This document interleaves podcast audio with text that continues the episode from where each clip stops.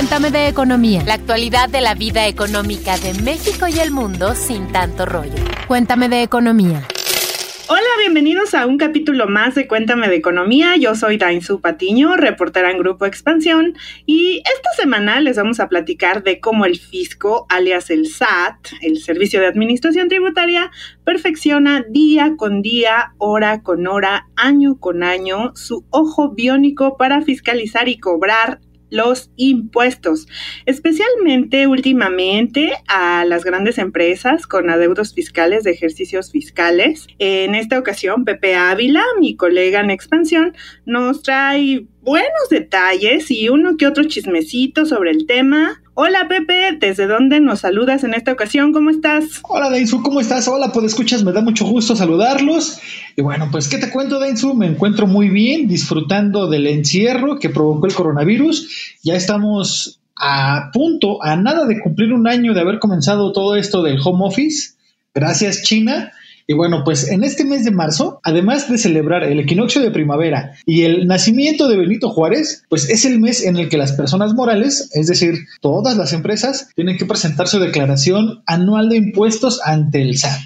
Pero bueno, antes de irnos como perritos sin correa, les recuerdo que pueden seguirnos en la cuenta de Twitter arroba EXP Economía y que también ya pueden encontrar este podcast. Así es, ya nos pueden encontrar en YouTube, en el canal de Expansión, donde también los invito a que nos dejen ahí sus comentarios, alguna reseñita que tengan a bien compartir con nosotros. Y ahora sí, dicho este aviso parroquial, además de las mañaneras del presidente Andrés Manuel López Obrador, este gobierno se ha caracterizado por revisar y cobrar impuestos de ejercicios anteriores a los grandes contribuyentes, algo que no se hacía con anterioridad. Incluso, si lo recuerdan, a cada inicio de sexenio había programas de condonación fiscal, práctica con la que se terminó en 2019 a través de un decreto publicado en el Diario Oficial de la Federación. Hay otros temas en materia fiscal a los que se les dio continuidad. Y bueno, de esto, ¿qué te parece si nos platicas un poquito, Dain? Pues fíjate, Pepe, que uno de los temas al que se le dieron continuidad de, sexenios pasados y, bueno, especialmente que se reforzaron en la administración de Enrique Peña Nieto,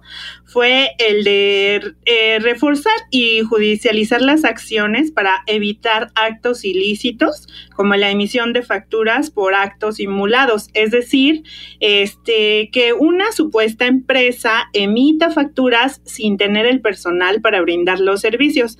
Esto que llaman y que seguramente lo han escuchado empresas fantasmas y que han servido también, entre otras cosas, para el desvío de recursos públicos y que también muchas veces sirven para el lavado de dinero. Pues se fue tan de lleno esta administración con el tema bajo el objetivo de evitar la ilusión de impuestos y hacer más eficiente la recaudación de recursos públicos que ya se considera al fraude fiscal como un delito. Esto desde los primeros días de la actual administración. Y pues, ¿qué les cuento? La estrategia y los cambios que se han hecho en leyes, en códigos, ya han dado resultados al fisco.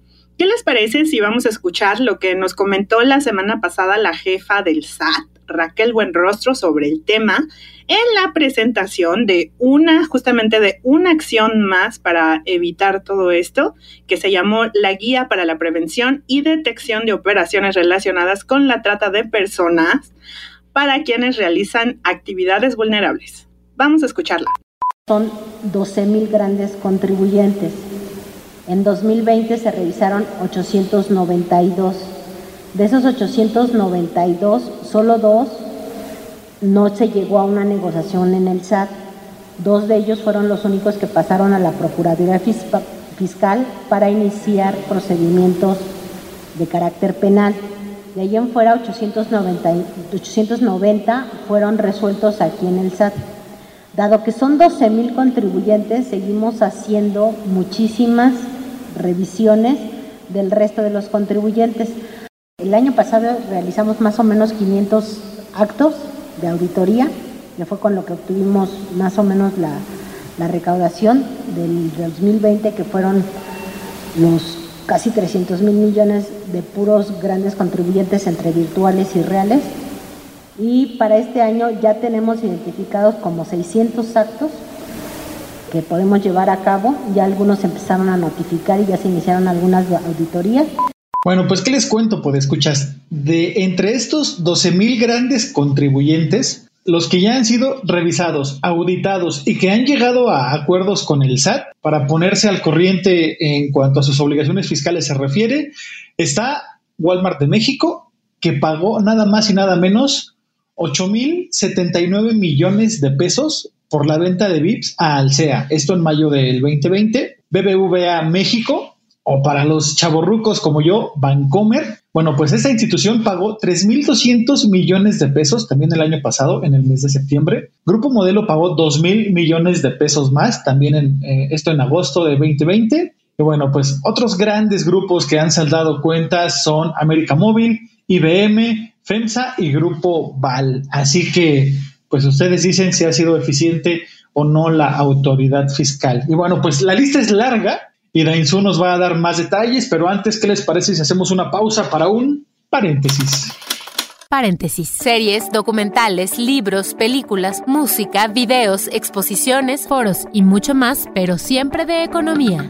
Seguramente que ustedes han escuchado esos cantantes y bandas que les llaman de un One Hit Wonder, pues yo les tengo uno y su canción que tiene que ver en parte con la vigilancia del fisco en Estados Unidos, en este caso el IRS. Sí, es el mismito que intercambia información con el SAT en México de los connacionales mexicanos con cuentas en Estados Unidos para que no evadan sus impuestos. Así que, pues si ustedes quisieran escapar, sacar sus millones de dólares, siempre habrá alguien que los estará vigilando.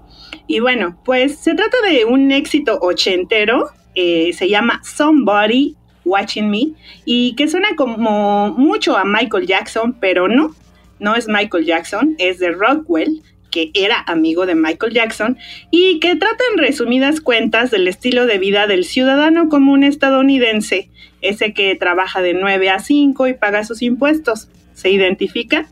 Ya son unos adultos y tienen que tratar cada mes y año con el SAT pues échenle una oída y échense un bailecito mientras la escuchan y pues la pueden encontrar en el YouTube sin restricción y hay varias versiones en el Spotify también.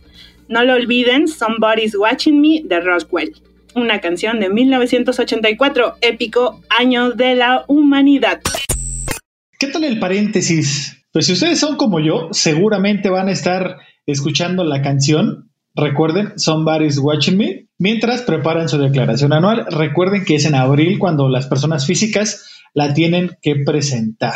Ahora sí, Dain, arráncate con los demás datitos que nos tienes preparados para este Cuéntame de Economía. Pues algunos casos que se andan resolviendo entre el SAT y los empresarios. Entre uno de estos casos está Grupo Salinas, que es presidido por el empresario eh, Ricardo Salinas Pliego, quien, de acuerdo con la jefa del SAT, el Buen Rostro, debe nada más y nada menos que la cantidad de, 32 mil millones de pesos.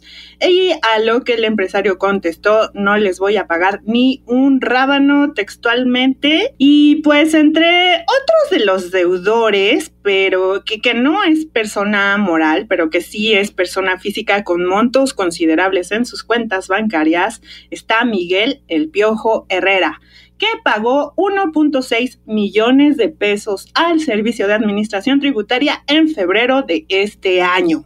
Y bueno, pues yo saco a la luz este tema del exfutbolista y exdirector técnico de la selección mexicana y del Club América, porque considerando que hay un menor ritmo en la recaudación de recursos públicos por impuestos a productos y servicios e ingresos petroleros y en algún tiempo determinado ya no van a ser tan recurrentes estos recursos por la fiscalización de grandes contribuyentes, ya está la propuesta para varias modificaciones en materia fiscal, especialmente para los millonarios de este país y para las empresas de servicios digitales, eh, pues que ya se vienen para la regulación fiscal. Este, eh, la misma, la misma semana pasada, Netflix ya se registró ante el SAT en México y ya va a pagar sus impuestos.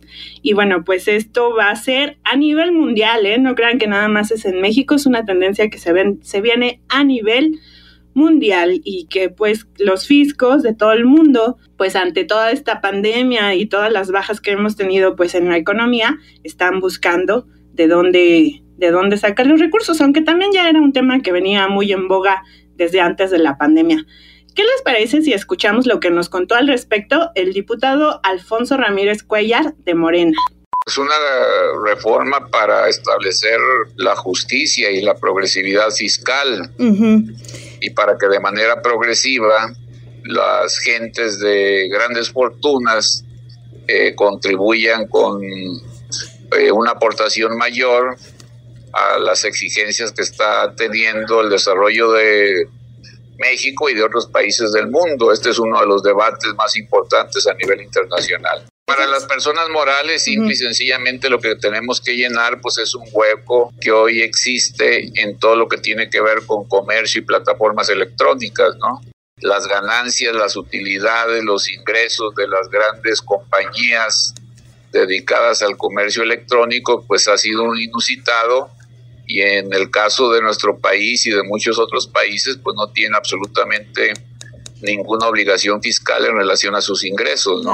Bien, pues ahí está. En caso de que avance esta, esta iniciativa de reforma, seguramente nuestro jefe, el editor Alejandro Bazán, va a tener que pagar un poquito más de impuestos, ¿verdad? Sabiendo que se refiere a los que más ganan y a los que más tienen. Y bueno, para rematar, les cuento que ya se encamina una reforma fiscal. A inicios de este mes de marzo, la Cámara de Diputados aprobó la creación e integración del Grupo de Trabajo para la Transición Hacendaria. Este, este grupo será presidido por el propio Ramírez Cuellar y entre los integrantes se encuentra Laura Angélica Rojas Hernández del PAN, Fabiola Raquel Guadalupe Loya Hernández de Movimiento Ciudadano, también estará Fernando Treviño Favela quien es diputado del PRI y también fue subsecretario de egresos de Hacienda durante el sexenio de Enrique Peña Nieto. ¿Cómo ven? ¿Cómo ves, Dainzú? Pues yo creo que puede ser el inicio de una gran reforma fiscal que han estado pidiendo economistas, banqueros, empresarios, analistas, pues justamente para ampliar la base tributaria a través de estímulos para formalidad. Y pues claro, esto debería de estar acompañado de un plan económico enfocado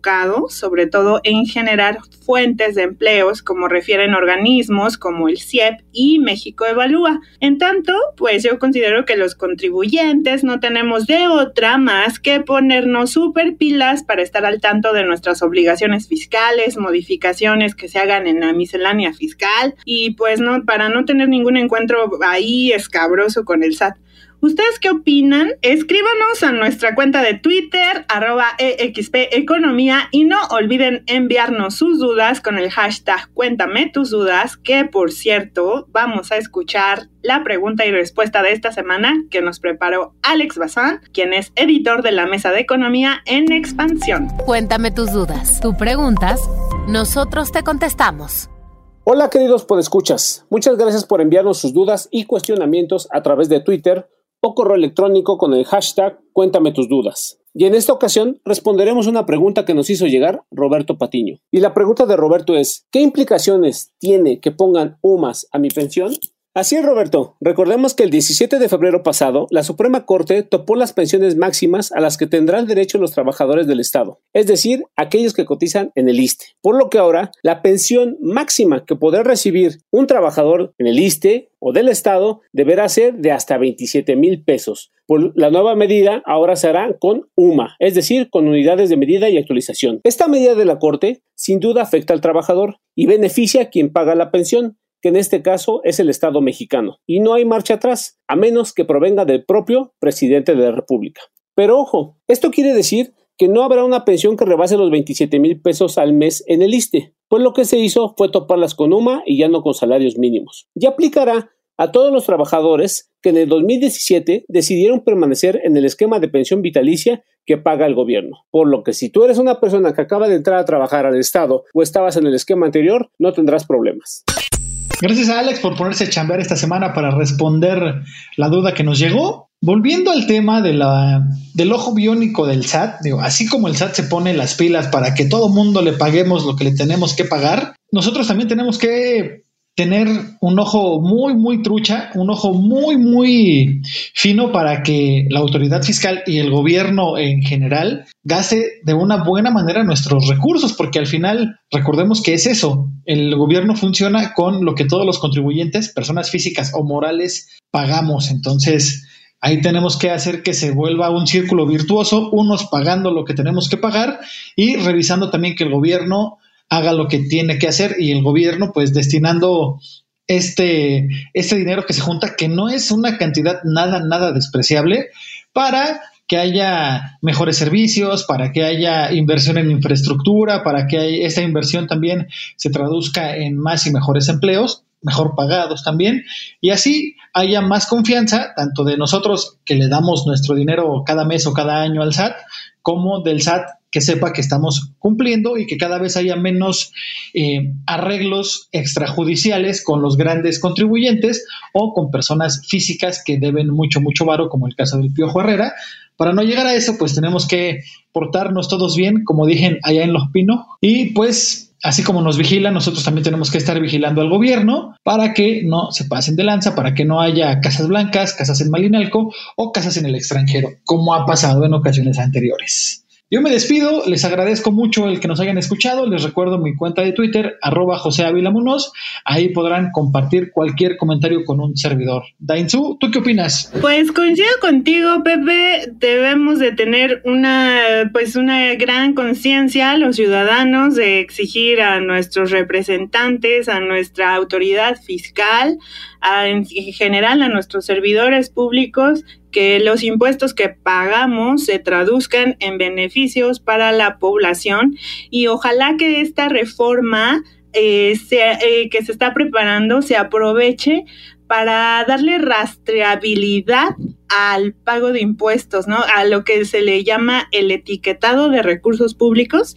y que sirve justamente para saber qué se hace de manera exacta con cada peso que entra a las arcas públicas. A mí me gustaría saber qué se hace con esos impuestos que se le cobran a las gasolinas, que se le cobran a los refrescos, que se le pagan a las cervezas, a los cigarros, pues prácticamente a todos los productos y servicios que consumimos a diario porque todos tienen impuestos hasta debajo de la agüita, hasta debajo de las roquitas, hay impuestos que pagar y pues hay obligaciones de los funcionarios públicos por cumplir, ¿no? Y pues antes de irnos a bailar música ochentera, no quiero dejar de invitarlos a que visiten mujeres.expansión.mx, un nuevo sitio a cargo del grupo Expansión y que es un espacio digital en donde se habla de negocios, liderazgo y políticas públicas y pues sobre la agenda de género en México y el mundo, no se lo pierdan, está re bueno. Yo me despido, nos escuchamos la próxima semana.